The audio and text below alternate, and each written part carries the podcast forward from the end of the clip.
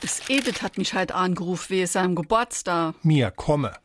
Jo, das ist doch schon längst geklärt. Es wollte nur wissen, ob ich immer Frankfurter Kranzbacke kennt. Ist das wieder so Geburtstag, wo man das Essen selber mitbringen muss? Kappes, das hat doch im Ratskeller ein riese Buffet bestellt. Es gibt Spießbrote und Nudelsalat.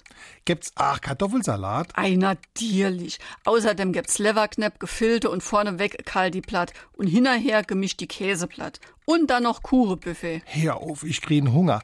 Mir läuft gerade das Wasser im Mund zusammen. Warum wir so reden. Wie ma schwätze.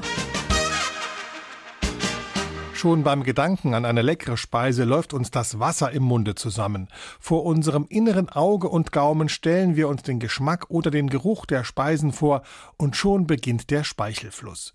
Für diesen Reflex sind drei Drüsen im Mundraum zuständig. Ihr Produkt sorgt zum einen dafür, dass die Nahrung besser durch die Speiseröhre kommt, zum anderen enthält die Spucke Enzyme. Die Verdauung beginnt also schon im Mund.